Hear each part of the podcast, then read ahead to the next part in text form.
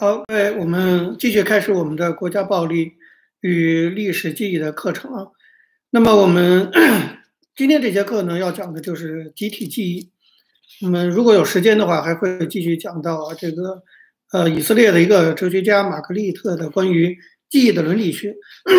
如果讲不到，我们就下周再讲啊。那么所谓的这个集体记忆啊，我们首先要给大家一个界定，所谓的集体记忆是什么？它就是把个人的记忆啊放到社会环境中来探讨，这就叫集体记忆。那么这个理论的开创者，著名的社会学家图尔干，不是他了啊，是他的一个学生叫阿布瓦克，他创造的集体记忆这个概念。阿布瓦克主要的贡献在于说，告诉我们，他认为集记忆啊是一种集体行为。但我们很多人都有很多个人的记忆啊，非常隐私的一些东西，但是我们不要忘记，记忆呢。也是一种集体社会行为。阿巴尔克认为，现实的社会组织或者群体，它包括哪些？比如说像家庭、家族、国家、民族，或甚至是一个公司啊，一个机关，都有其对应的集体记忆，对不对？族谱就是一个典型的集体记忆的载体啊。一个公司有公司的这个记录。那么我们所有的社会活动，经常呢，就是为了强调集体记忆，来强化。某一个人群组合的凝聚力，所以你知道集体记忆它有很大的社会功能。这个社会功能之一呢，就是来做这种民族内部的这种凝聚、家庭内部的凝聚、国家或公司内部的凝聚。所以记忆它作为一种集体记忆的时候，具有非常强大的社会功能。我们大家都耳熟能详，有一个理论叫做想象的共同体，对不对？国家的形成就是想象的共同体。其实这个想象力，我觉得就包括记忆在内，啊，就是不包括我们记忆的编织的过程啊，包括我们编织出来的记忆，其实我觉得都在想象之中。那么，如果说国家是一个想象的共同体的话，我们对一个社会的认识，对一个集体的认识，很大程度也是经由我们的记忆的编织来完成的，尤其是我们的集体记忆，这就是集体记忆的这个重要性啊。那么，一九八零年代以后呢，集体记忆的社会定义开始被不同的社会科学广泛的给重现啊和运用。比如说，民俗学者，民俗学者现在的兴趣啊，越来越多的在于说，人们啊，一个社会它是怎么用舞蹈啊，用音乐呀，用一些民间传说呀，啊，用一些故事来传递传递这个集体记忆的，这是民俗学家关心的事情。那么，博物馆干什么？博物馆的学者的兴趣就是人们怎么样去选择和安排陈列品，来形塑我们整个记忆的这个谱系，来唤起这个集体记忆啊。那么，当然像我们这样的学历史科班出身的啊，我们就是对于记忆对我们来说就更为重要了。这个课题啊，那影响最大的就是历史学，因为我们历史学研究的本来就是过去的事情，基本上都得靠记忆啊。那么现在越来越多的学者都承认啊，都都是有共识的，就是说历史研究呢，它是在特定的社会情况下，人们对过去的一个选择。而这里的过去，我必须强调，就是一种社会记忆，对不对？什么叫过去？除了一些建筑还在的话，过去就过去了，人也死了，什么都没了。可是社会记忆会流传下来，所以过去依然鲜活的活在现实当中。所以这历史研究就是在我们当今的。当代的这种特定的社会环境下，对于社会记忆的一种选择，这就是历史研究，对不对？什么叫历史研究？这就是历史研究，不仅是选择，而且我们可能会重组，我们可能会重建这些记忆。那么历史学家的兴趣啊，基本上就在于说，像我个人对这个问题就非常有兴趣，就是为什么一个社会的历史记忆特别会记得某些人、某些事？你看我们中国。一九四九年到现在，我过去上过这个国史课哈。一九四年到现在，我们有多少人、多少事？但是我们通常记住的，就是那些人、那些事，不是特别多。而且有很多是有共识的。那为什么我们特别会记得某些人、某些事？这就是我们搞历史的要去研究的东西。其实也是鼓励大家去研究的东西。像这个，举个例子，从历史学角度来讲和历史研究来讲，像美国有个学者。巴瑞史华茨，他就认为说，他讲林肯啊，林肯现在是美国这个啊，被认为是最伟大的总统至少之一了啊，也搞搞不好是第一。其实啊，研究美国史的人都知道，林肯他在被刺杀前后的几年里，他并不是被整个的啊美国认为是一个伟大的总统的，整个南部都在反对林肯，而且在北部关于林肯争论很多。林肯是个挺粗糙的人，这个他引起的争议性也非常的大。所以林肯在被刺杀前后，他并不是个伟人，也并不是个伟大的总统，至少当时的人并不这么认为。是到了二十世纪。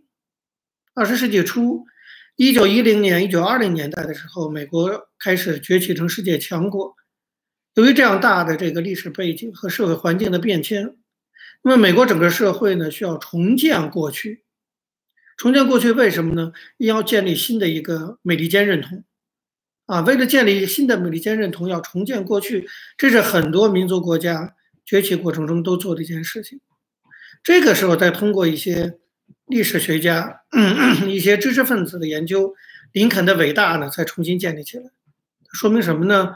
它说明历史啊，作为一群人的集体记忆，它反映的跟过去的事实常常有相当大的差距。有多大的差距？为什么会有这么大的差距？这就是我们要研究的啊，这也是我们要讨论的。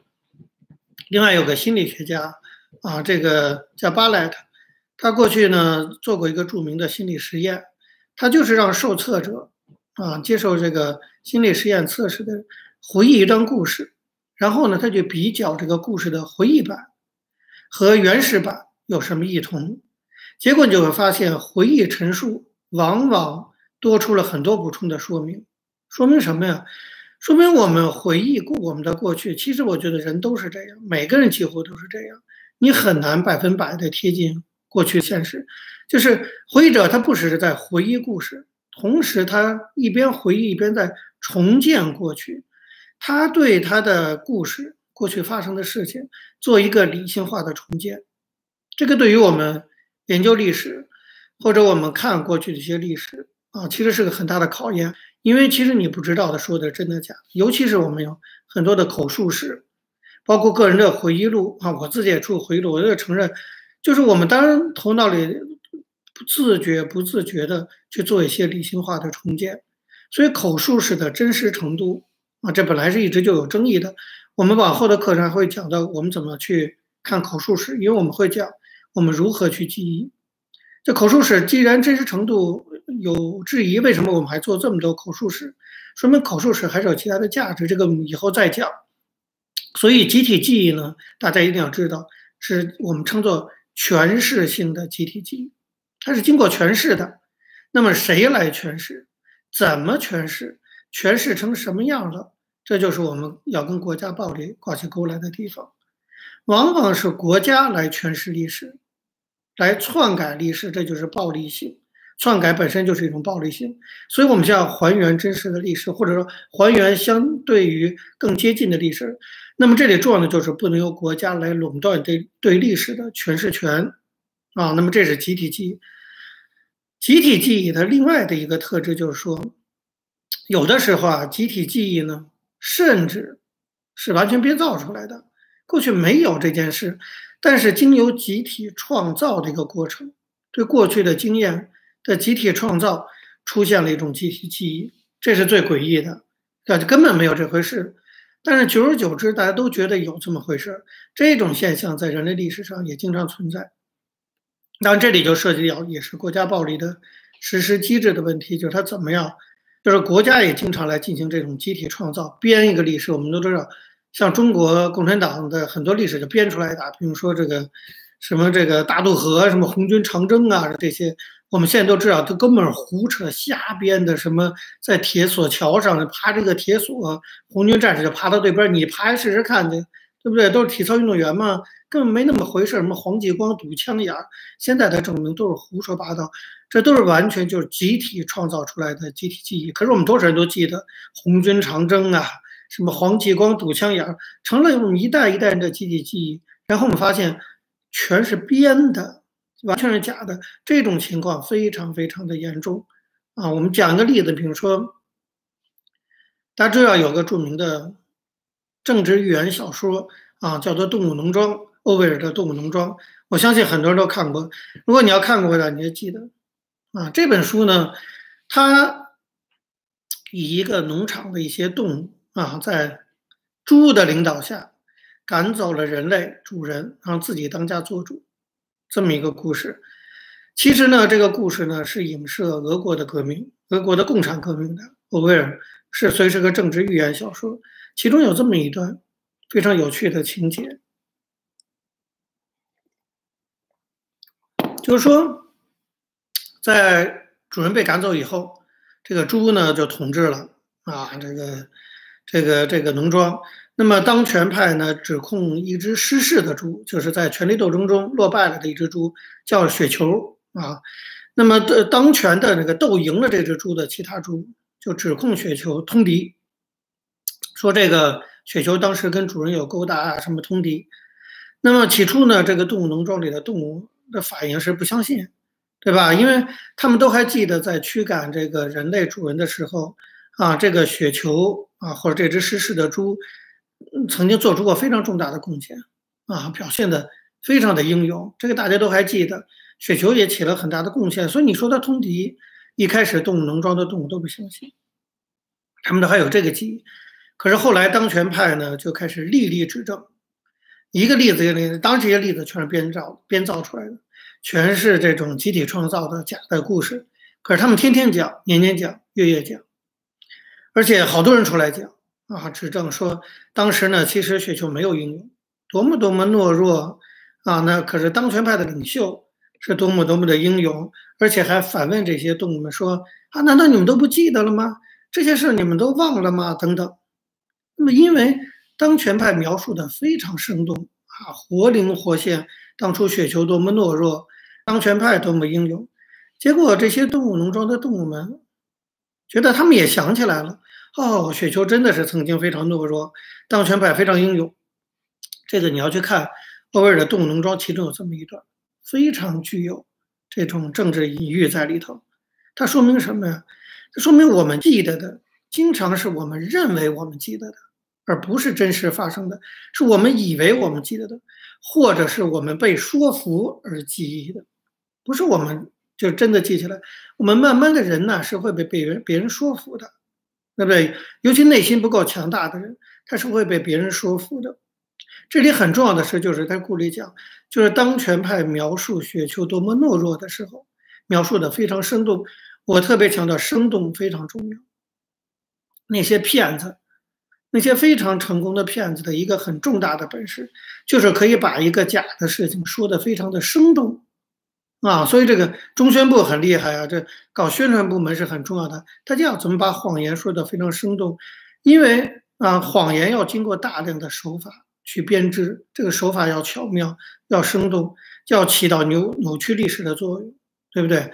你这个生动久了，他真的就有人会相信，大家可以想想看。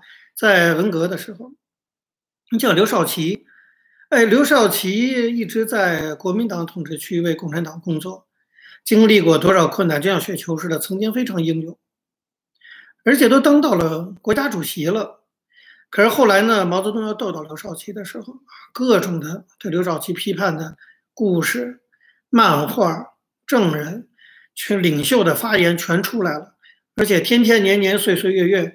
分分秒秒的跟你讲，久而久之，大家都觉得刘少奇是个坏人。